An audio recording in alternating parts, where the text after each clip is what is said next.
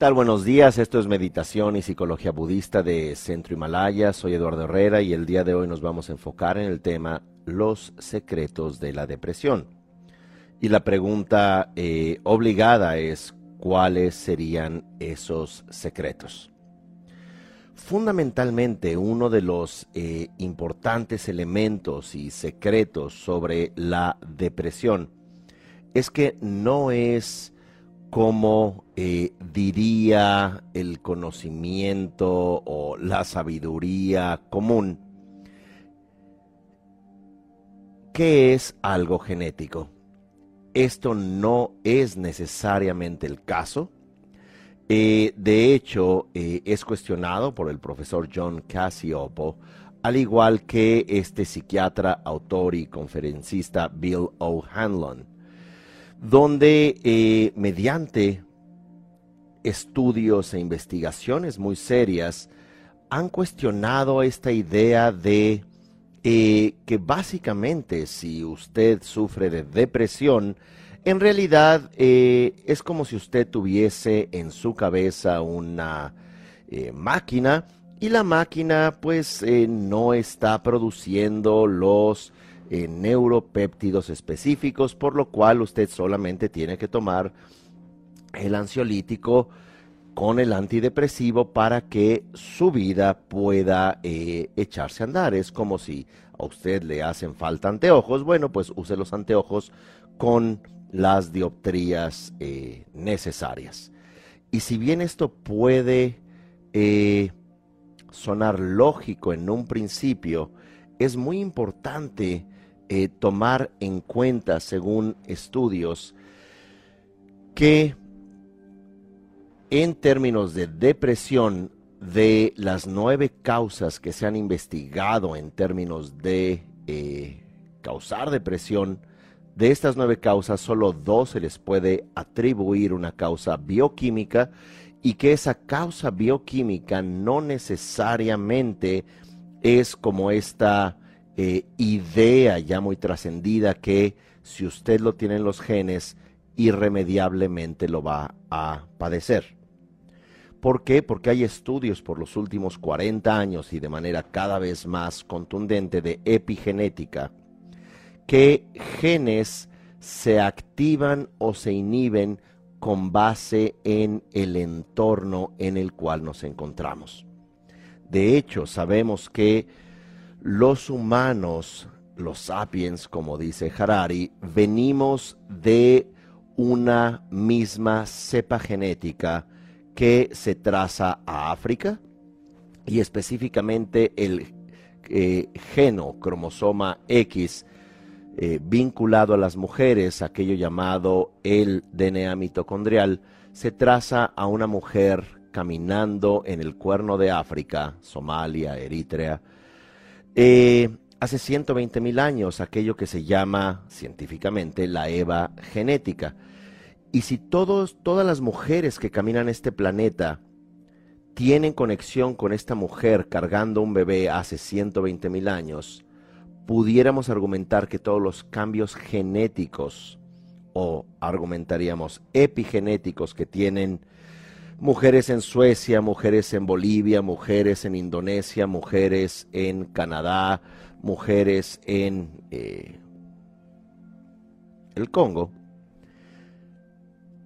Compartimos estos genes, compartimos la estructura genética o genómica humana que nos hace justamente sapiens y que es con base en el clima, la alimentación, con base en el entorno de conexión, el entorno cultural, el entorno afectivo, que podemos inhibir o activar genes, algo que eh, plantea el doctor Joe Dispensa es que 2% de nuestros genes son los que utilizamos de todas las posibilidades y el resto se le llama genéticamente el DNA de desperdicio, el eh, trash DNA, que en realidad está allí, tiene un uso, solamente que no han encontrado por qué no aprovechamos la gran mayoría de nuestro DNA. ¿Por qué?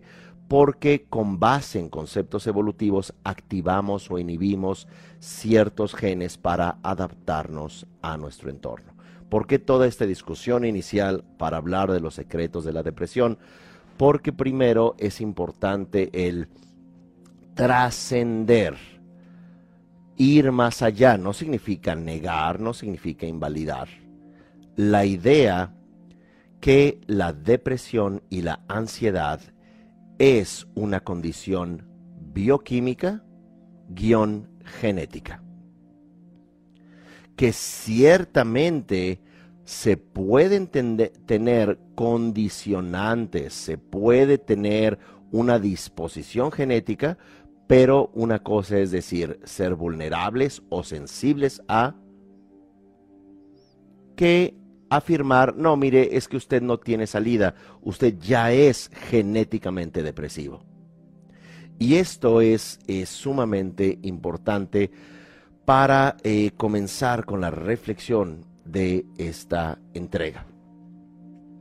Datos también importantes respecto a eh, la depresión es que eh, los datos que tenemos eh, en la actualidad, según el World in Data, que toma datos de la Organización Mundial de la Salud, ahora de moda, al igual que el CIA Factbook o el libro de estadísticas de la Agencia Central de Inteligencia de los Estados Unidos, plantean que en estos datos generales de 7.900 20 millones de humanos, eh, por supuesto que los censos se hacen cada 10 años, pero casi 8 mil millones de humanos.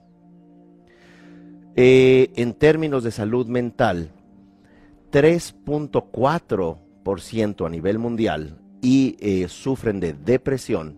Esto equivale a 264 millones de humanos. Esto es solo depresión, repito, 3.4% equivalente a 264 millones, pero hay que sumar la ansiedad, que es algo así como la pierna izquierda y la pierna derecha. Eh, la ansiedad eh, equivale a 3.8% de la población mundial, que equivale a 284 millones de habitantes.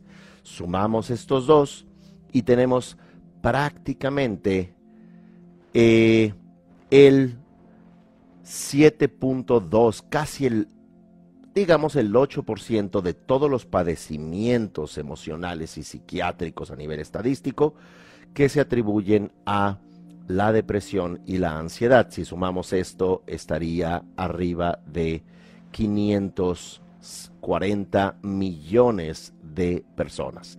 Y esto es lo reportado.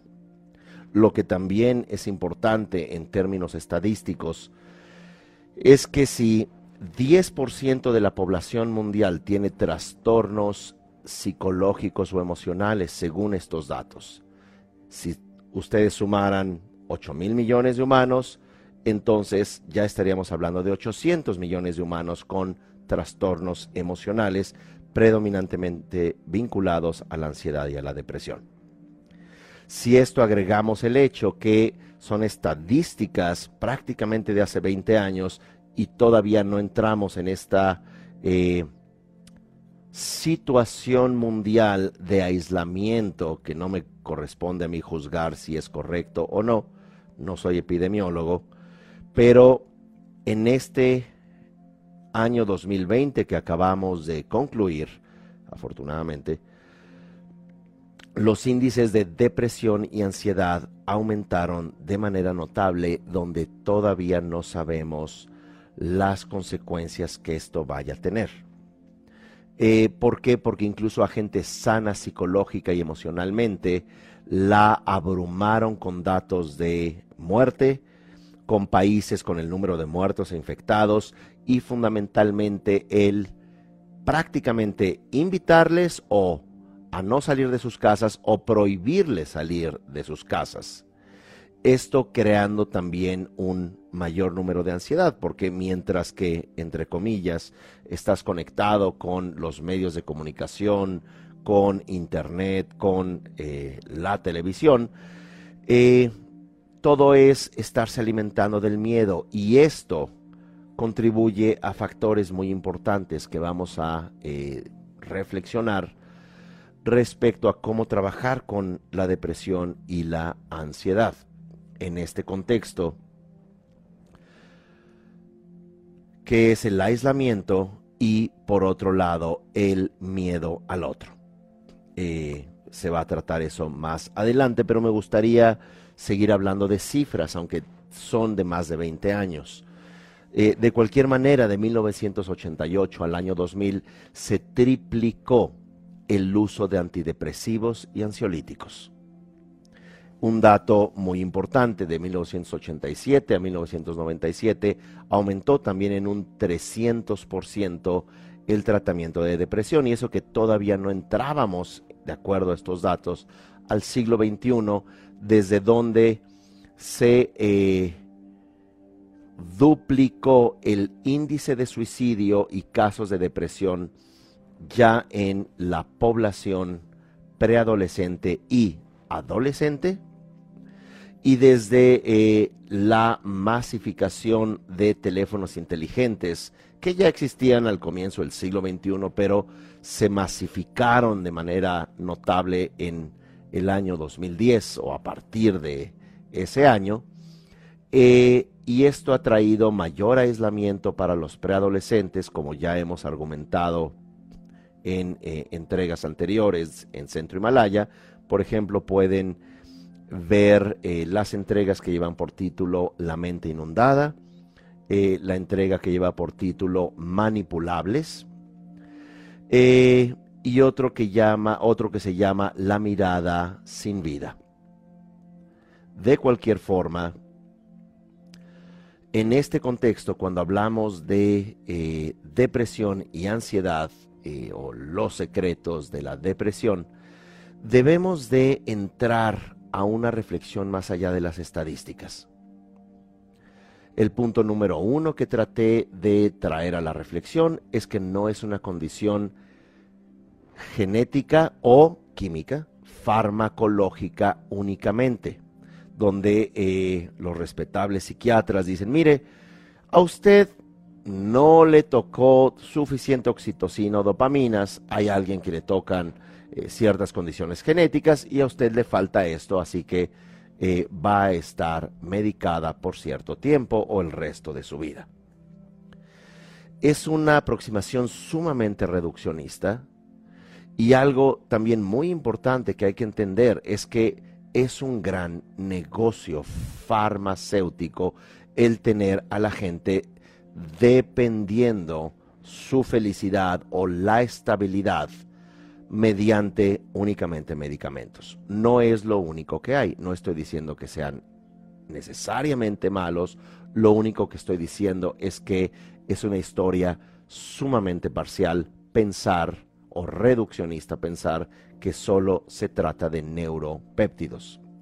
De hecho, el profesor eh, John Casiopo está vinculando la depresión y la ansiedad a la soledad creciente en la que nos encontramos eh, como eh, sociedad del siglo XXI y eso que no contábamos con esta pandemia de proporciones o dimensiones mundiales.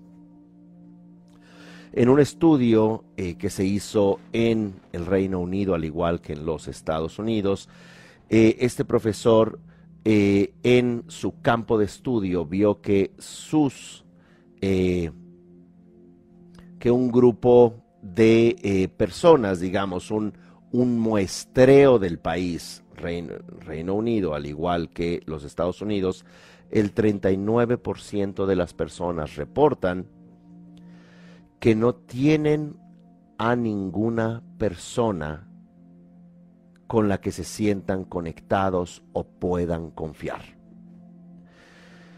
Traducción.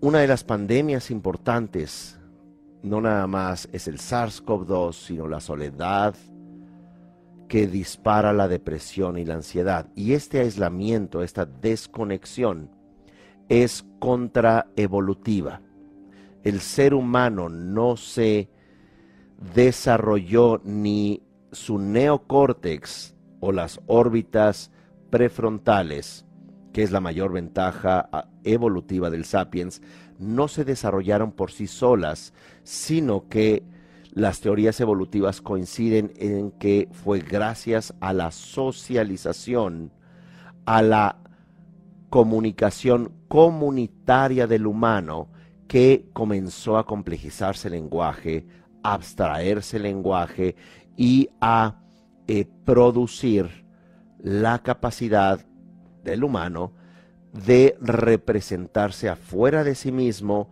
y de igual manera imaginarse perteneciendo a su clan y su tribu. Y esto es porque su sobrevivencia en una sabana, en, un, en una jungla, en un desierto, en realidad se jugaba si no estaba asociado en grupos y tribus, como este estudio de la Universidad de Notre Dame, eh, que estudió por más de 10 años que el estado más sano emocional, perdón, la cultura o el entorno más sano para un ser humano es una cultura cazadora recolectora y aquí me refiero una cultura tribal, me atrevería a decir paleolítica, desde donde las personas pertenecen. Las personas tienen vínculos más allá del aislamiento individualista, que es muy buen negocio en Occidente, porque estás solo, con tu ansiedad compras más, te vuelves más adicto y sientes que el problema lo tienes adentro y la solución va a estar afuera comprando y desconectado. Y es allí como vemos que la soledad, el aislamiento, va de la mano de trastornos depresivos, de ansiedad, adictivos, adictivos al teléfono móvil, adictivos al alcohol, adictivos a las compras, adictivos a todo lo que deseen vendernos. Así que este primer secreto es que no es una condición farmacológica guion genética. El segundo aspecto es que es la conexión humana, la conexión a otros que nos puede eh, llevar a transformar nuestra eh, experiencia de ansiedad o depresión. Eh, y que en una cultura crecientemente desconectada es como vamos a aumentar los índices de suicidio. Un dato un poco perturbador es que en la población humana las mujeres son las que casi al doble se deprimen más que los varones y que las niñas se están comenzando a suicidar más que los niños o digamos preadolescentes, twins y adolescentes, teens. Son eh, eh, datos ciertamente perturbadores porque porque nos encontramos en este momento con proezas de la tecnología. Estoy hablando aquí eh, en la Ciudad de México, ¿verdad? Y posiblemente hay personas a miles de kilómetros escuchándome de manera casi o simultánea. Y sin embargo, con todo lo que podemos llamar o decir de avances tecnológicos, ya de manera bastante eh, fidedigna se habla de turismo espacial, ya van a empezar en lugar de decir, bueno, ¿usted a dónde fue? Bueno, pues yo fui a un safari fotográfico a África subsahariana y bueno, yo me fui a la India y yo estuve por allí en, eh, en las montañas del Tíbet. No, ahora usted va a decir, mire, yo ya visité tal cráter de la Luna.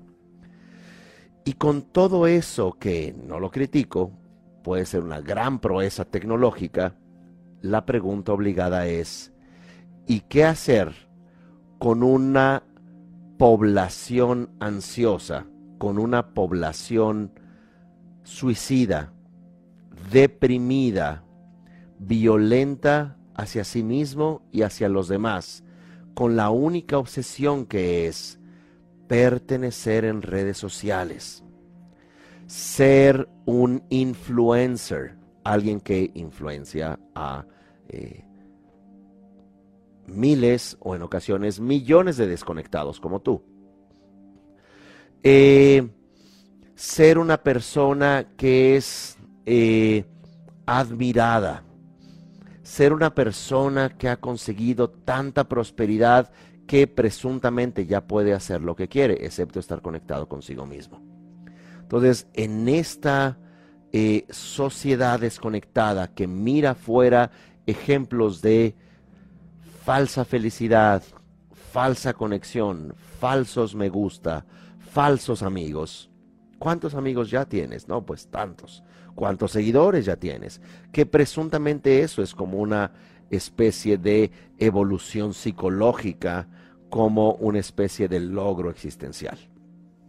Bien, así que en este contexto, habiendo aclarado que estos trastornos, si bien pueden expresarse como un trastorno neuroquímico, sus causas no son genéticas, ni necesariamente eh, es algo que tenga que ver solamente con los químicos. En los estudios de epigenética y también en crecientes estudios serios en eh, entornos de psicología, como por ejemplo estudios de la psicología positiva con Martin Seligman en tratamiento de depresión. Eh, se ha explorado con eh, resultados muy convincentes como la gratitud ayuda de manera notable en semanas a transformar la depresión. Como el ejercicio ayuda mucho en términos de eh, dejar medicación. Y hay experimentos muy interesantes, como por ejemplo, em, tres grupos de personas. Unos toman medicación sin hacer ejercicio otros toman medicación, hacen ejercicio y el tercer grupo no toma medicación, no toma ansiolíticos y o antidepresivos. Lo interesante es que en un periodo de semanas, las personas que se midieron sus niveles de eh, cortisol, de pinefrina, de eh, adrenalina, que son disparadores de, por supuesto, ansiedad y depresión, las personas que se mantuvieron haciendo ejercicio, y no un ejercicio maratónico, sino aproximadamente tres horas a la semana, no tuvieron una caída en, este, eh, en estos tres grupos, todos depresivos y con, eh, diagnosticados con ansiedad. El grupo que hacía ejercicio no reportó recaída. Los que eh,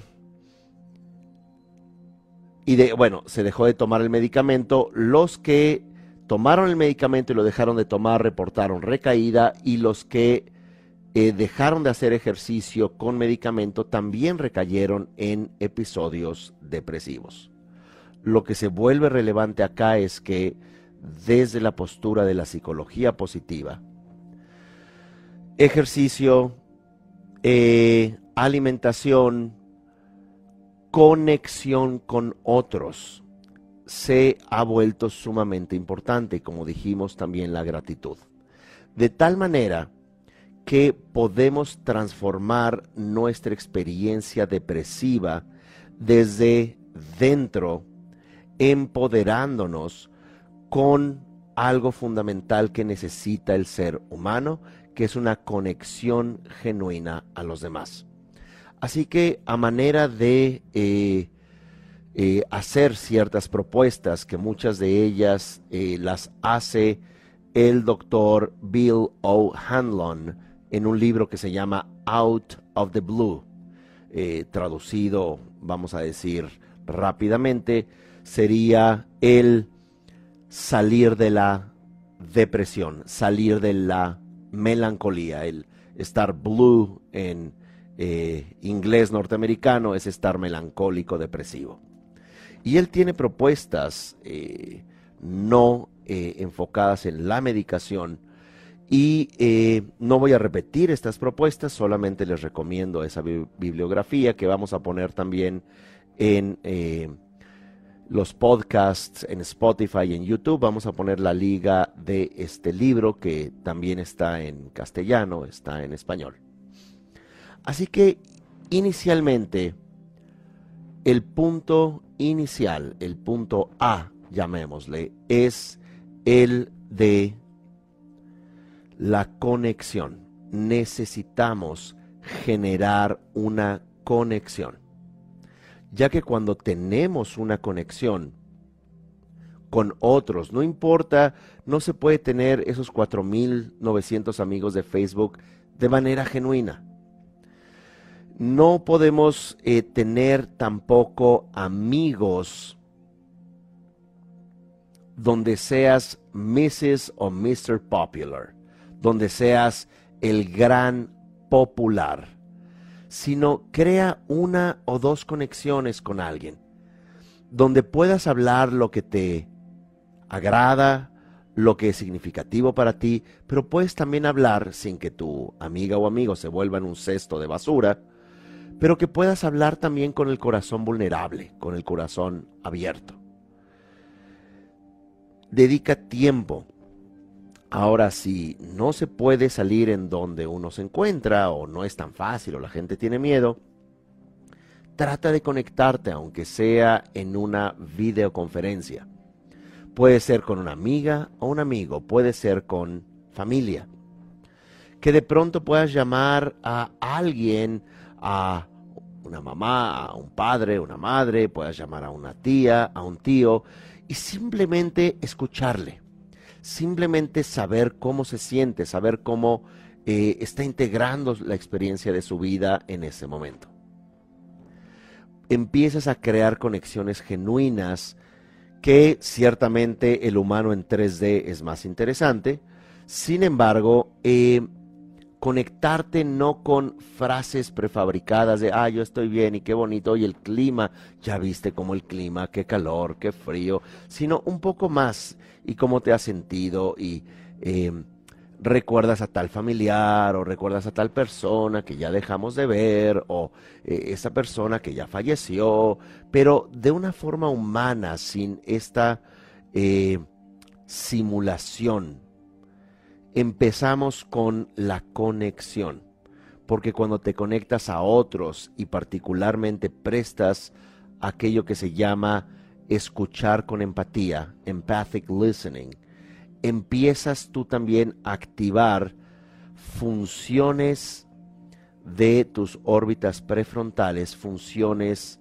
de empatía, funciones de compasión, funciones de autorregulación, cuando te das cuenta que hay otro allí frente a ti que también tiene preocupaciones, sentimientos, tristezas, ansiedad, autocrítica, que no la ha pasado bien posiblemente al igual que tú, que ha tenido pérdidas fuera de tiempo, que vive duelos, que no ha trascendido miedos, y eso no se trata aquí de sobarnos las heridas, se trata de contactar a una persona de humanidad a humanidad, de trasfondo emocional, de trasfondo de historia de vida con la de otro. Así que este primer punto de conexión se vuelve eh, fundamental. El segundo punto es el significado. En el significado es que el humano debemos de buscar un propósito de algo que evoque resultados y que de alguna manera nos desafíe. Eh, el autor Johan Hari en el libro que se llama Conexiones Perdidas, también pondremos el dato en eh, los podcasts, en YouTube, en Spotify. Em, Johan Hari en este libro llamado Conexiones Perdidas, Lost Connections, habla también sobre eh, el caso de un grupo de personas diagnosticadas con depresión y ansiedad, algunos de ellos ya también con ideación suicida, en donde uno de los tratamientos importantes era el que eh, arreglaran un jardín. Era prácticamente un terreno lleno de eh, plantas, de arbustos, de ramas, etcétera. Eh, y que este grupo de personas debía de quitar toda esta enramada, preparar la tierra para hacer un jardín, ellos mismos sembrar, acondicionar la tierra, ver crecer los vegetales, las flores, los pequeños árboles o lo que fuere. Y esto empezó a generar un sentido de pertenencia en las personas. Empezó a generar también un sentido de causa y efecto, la capacidad de maravillarnos. Y esta capacidad de maravillarse, de sorprenderse, de ver que, si nos recordamos un poco como niños, eh, que esta habichuela, que esta semilla, eh, con el algodón encima en un pequeño frasco, de pronto ya eh, se abría para volverse un germinado y el germinado eventualmente crecía y hacía una pequeña planta que le salían hojas y, en fin, esa capacidad de ver la causa y el efecto y ver nuestro esfuerzo, nuestro hacer en un resultado. El famoso psicólogo Milton Erickson a sus pacientes con tendencias depresivas los enviaba a la biblioteca. Decía, muy bien, vamos a tener nuestra sesión, mi condición es que usted vaya a la biblioteca pública. Bien, pues los pacientes iban a la biblioteca pública y pues como tenían que estar allí una hora, de pronto se ponían a ver cualquier cosa, ¿verdad? Cualquier libro. Y uno de sus pacientes con una eh, depresión profunda, incluso ideación suicida, de pronto tomó libros de escalar en roca. Esto es espeleología. Así que de pronto se interesó, dijo, ah, voy a eh, tomar algunas clases, voy a salir hacia, eh, voy a hacer ecoturismo, voy a caminar en bosques, voy a eh, eventualmente escalar en roca, aprender a hacerlo, por supuesto no es algo tan simple. Eh,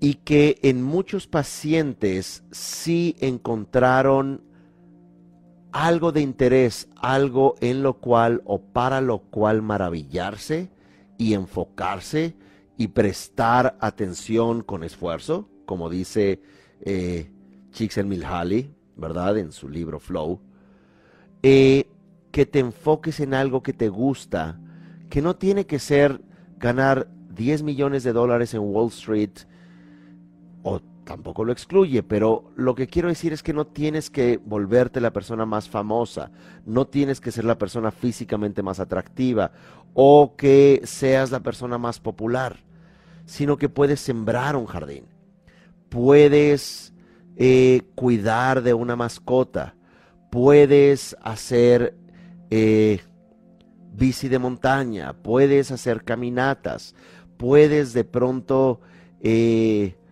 aprender algo en lo cual no tengas idea, pero si tienes interés, de tal suerte que comienzas, llamémoslo así, de cero, a aprender posturas o asanas de yoga, o comienzas a aprender la respiración, pero no porque tengas que ser extraordinaria o famoso respirando, no porque hagas ejercicio para tener el cuerpo más atractivo, sino que lo haces porque estás aprendiendo.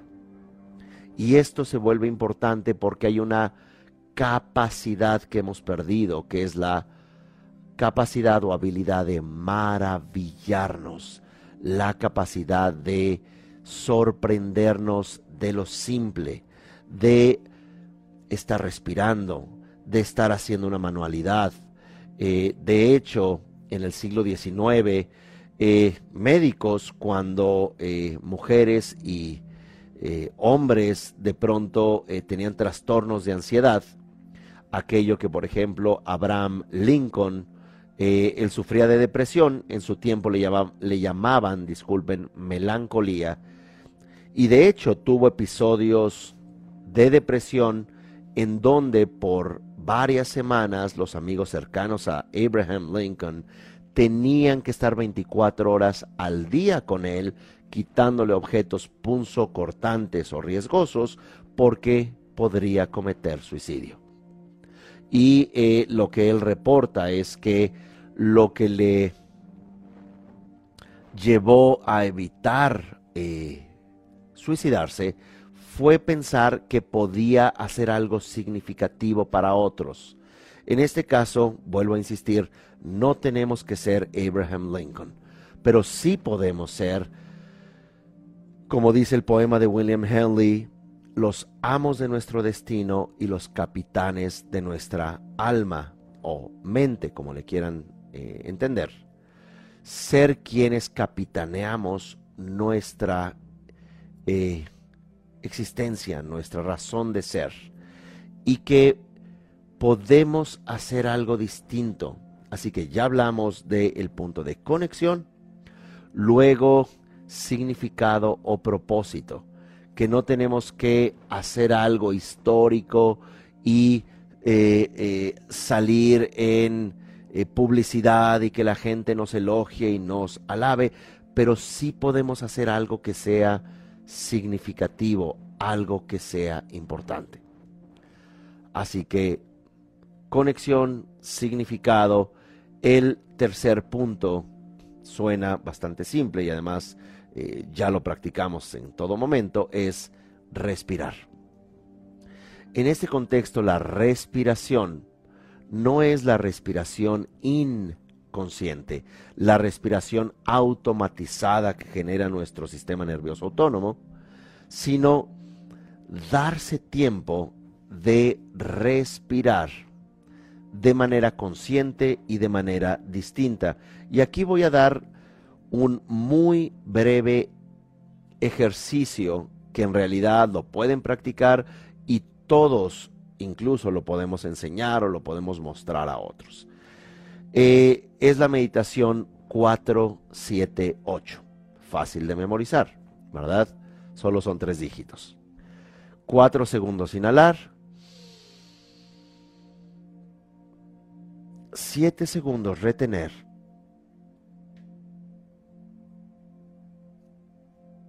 Y en ocho segundos exhalas lentamente.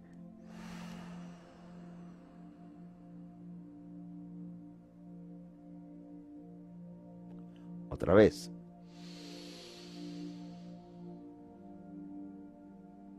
Siete segundos retener.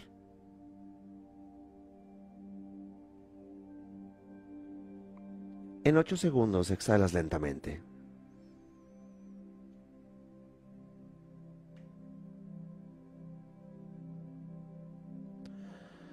Esto se repite por par de minutos cinco minutos y eventualmente puedes incluso dejar de contar los segundos tan específicamente y vas a crear ese ritmo desde donde lo que hace el sistema nervioso autónomo es que dice algo está pasando. Empiezas a cambiar tu química y también tus disparos cerebrales cuando haces una respiración consciente, cuando comienzas con eh, una experiencia no automatizada de los ciclos respiratorios. Así que llevamos conexión, significado, respiración y vamos al cuarto punto que es gratitud. Y eh, no son estas frases acartonadas de gracias a la vida, gracias al aire, digo, si no, si no es canción cursi o, no es canción que la compone alguien y se suicida en tres días, sino eh,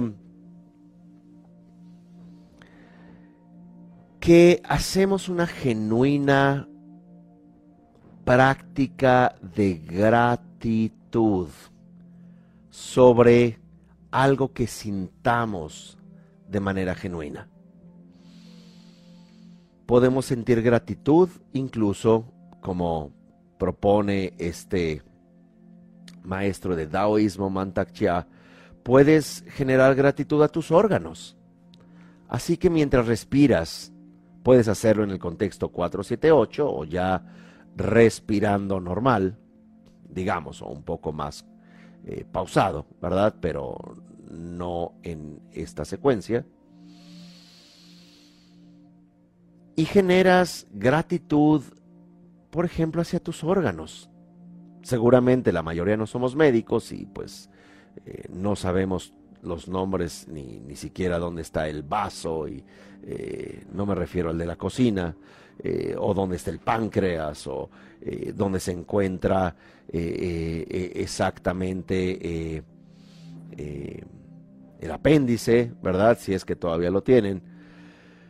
Pero sí podemos encontrar o ubicar partes del cuerpo como agradecer al, a diferentes órganos, el corazón, los pulmones, o agradecer a tu cerebro, agradecer a tu estómago, a tu hígado, a tus intestinos, agradecer a las millones de células, agradecer a cada uno de tus sentidos. Agradecer a toda la sangre que circula por tu cuerpo y todos estos péptidos y químicos y glóbulos blancos, rojos que eh, se encuentran en estas venas, en estas arterias, a todas las glándulas, que aunque no sepamos sus eh, distintas funciones, eh, la tiroides o suprarrenales, hipófisis, pineal. Eh, hoy día en el mundo de la información, solamente unos cuantos, eh, unas cuantas palabras en un buscador te puede decir, bueno, la función principal de la tiroides o la función principal, digo, no tenemos que ser expertos, eh, a menos que tengamos que serlo y estudiar al respecto. pero agradeces, puede ser a tu cuerpo, Puedes agradecer que está viva o están vivas las personas que aprecias y que agradeces mucho la vida o que estén allí todavía estos seres queridos. Agradeces que tú estás vivo, agradeces que hay eh, comida, agradeces que eh, has tenido oportunidades, eh, puedes agradecer incluso en términos de memoria y si uno tiene un trastorno de ansiedad y o de depresión, vuelvo a hacer la aclaración, no estoy diciendo que la, la propuesta o el diagnóstico farmacológico sea equivocado. En ocasiones se puede necesitar, pero no pretendamos que esa esa medicación va a darle significado a la vida, va a resolver nuestros trastornos de infancia, la profunda agresión, eh, la eh, muy, vamos a decir, devaluada eh, imagen personal, donde vamos a encontrar y ser muy buenas personas y dejar de ser narcisistas o codependientes. Mientras que puede ser un buen apoyo, podemos al mismo tiempo buscar herramientas que no eh, están en una sola eh, propuesta terapéutica o espiritual, ni en una sola idea. A mí me parece que hoy en día hay que ser un poco más posmodernos, no pretender la verdad absoluta, pero sí tener eh, estrategias de del tiempo que vivamos y que lo que nos funcionó hace 10 años no necesariamente funciona ahora, pero al cambiar de estrategia nos puede funcionar y no sabemos qué va a pasar en 5 años, pero comenzamos con esta verdad o esta metodología dinámica que es estar vivos. De tal manera que en este último punto agradecer que podríamos extenderlo desde a la biosfera, a eh, los animales, a las personas, a estar vivo, agradecer a nuestros padres, comenzar a resignificar muchas de las cosas como en un estudio de la revista Scientific, Scientific American eh, menciona que gran parte de lo que nosotros recordamos sobre nuestra vida infancia el 50% no es cierto. ¿Por qué? Por ejemplo, de pronto puedes em, haber tenido dificultades en tu infancia, ejemplo con mamá o con papá, o con alguna hermana o hermano, y de pronto todo lo que tú recuerdas es, eh, y cada vez que recuerdas a mamá, papá o algún eh, familiar es, se fue papá, papá no estuvo presente él bebía o ella bebía o me maltrataban, eh, hacían esto conmigo y me obligaban de manera muy eh, violenta a no ensuciar mi ropa o, o me decían un sobrenombre que me lastimaba. No estoy negando que eso puede haber ocurrido, pero se queda esta narrativa emocional como si hubiera sido todo lo que vivimos o todo lo que obtuvimos de esa tía, tío, padre, prima, primo, hermano. Eh, y esto se vuelve la carga emocional desde donde tú al contactar con tu infancia, eso es todo lo que tú vas a experimentar y neuro, neuroquímicamente vas también mediante tus glándulas a segregar en tu torrente sanguíneo ciertos disparos, ciertas experiencias farmacológicas desde donde recuerdas a la infancia o a papá o a mamá o al familiar o eh, el, matrimonio que tuvimos hace 15 años que seguimos masticando eh, amargura y resentimientos y rencor sin que de pronto podamos resignificar y replantear que también de ese tío o tía recibimos cuidados y fueron generosos y nos dedicaron tiempo y eh, no todo en esa relación fue terrible y si eh, de pronto hubo un desencanto amoroso, una decepción amorosa, no toda tu relación o matrimonio pudo o puede ser catalogada como una infidelidad, porque eso, como mencionaba el Buda, eso es como llevar piedras calientes en el corazón a quien le daña el rencor y, a quien le daña esa única versión de las cosas es a ti. Si por otro lado, si tú miras y puedes recuperar, y voy a decirlo, recuperarte en momentos de esa relación donde hubo aspectos de crecimiento, de confianza, de cariño, hijos involucrados, eh, es sumamente importante. Porque porque digámoslo ya de manera farmacológica, neuroquímica, de los componentes que segregan sustancias, eh, glándulas que segregan el torrente sanguíneo, péptidos, neuropéptidos, esto va a regular tus órganos, esto va a generarte también una respuesta epigenética, que es básicamente una activación o desactivación de probabilidades o condiciones genéticas desde donde puedes comenzar a tumorar o comenzar con fibromialgia o comenzar con enfermedades autoinmunes. O de pronto deshacerte de eh, antígenos, deshacerte de células cancerígenas. Bueno, de tal suerte que el comenzar a resignificar con gratitud el pasado, y no es válido el argumento, no lo voy a hacer con la innombrable, con la arpía, con el impresentable, con ese error de mi vida. Bueno, pues como quiera, uno puede llevarse la versión de la vida que quiera.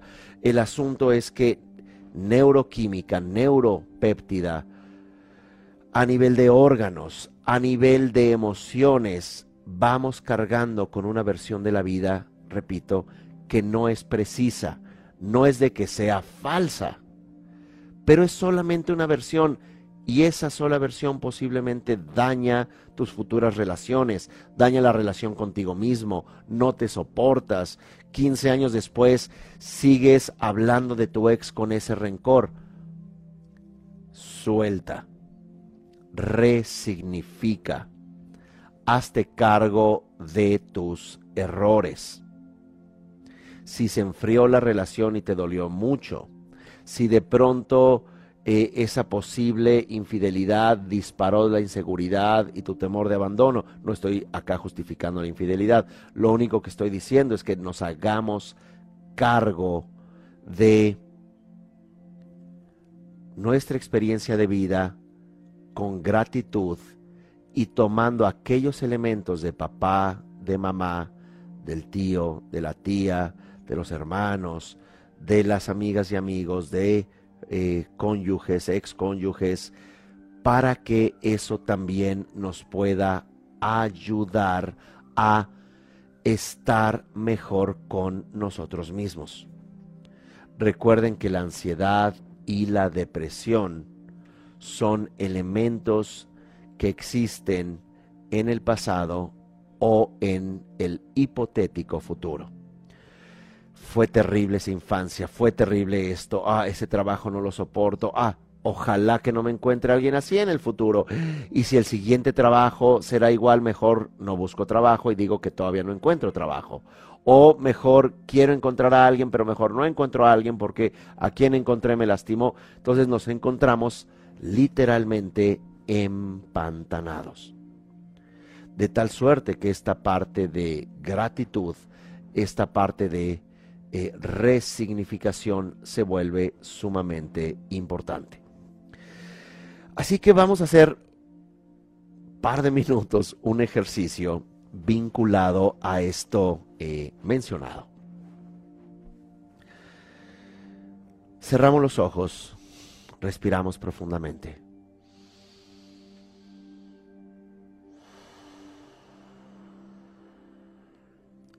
Y con esta presencia, con este respirar en este momento, nos conectamos a todo lo vivo, nos conectamos a todos los humanos que al igual que nosotros tenemos anhelos, miedos, depresión, ansiedad, frustración. Y vemos a todos estos humanos realmente como una familia, queriendo encontrar significado. E imaginamos brevemente que les tomamos de las manos como una gran rueda, un gran círculo, y todos nos inclinamos hacia adelante para respetar, para reconocer y para conectarnos de manera amorosa. Dos, nos enfocamos en el significado y nos preguntamos, ¿Qué es aquello que me gusta mucho hacer? Puede ser reír, puede ser caminar, puede ser ver aves, escribir, puede ser meditar, charlar con familia y amigos.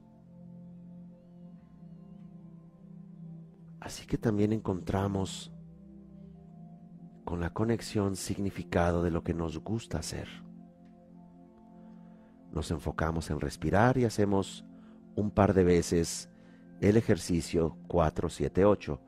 Cuatro instantes o segundos inhalar. Siete sostener. Ocho exhalar lentamente. Una vez más.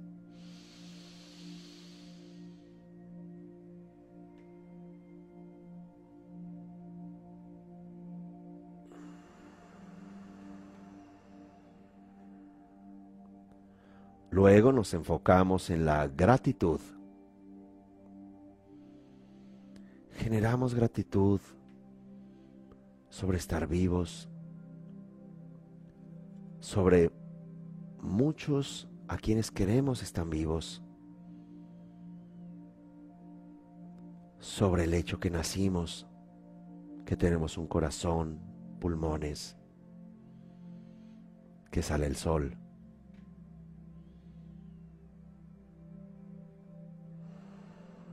Gratitud hacia todo lo que hemos aprendido, incluso a hablar y a caminar.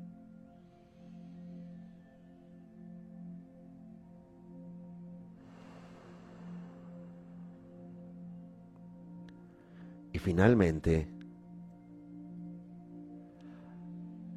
aspiramos, generamos el deseo de que todos los seres sensibles, humanos y no humanos, se encuentren en las mejores condiciones que dignifiquen su experiencia de vida. Como dice la tradición budista, que todos los seres encuentren la felicidad y sus causas.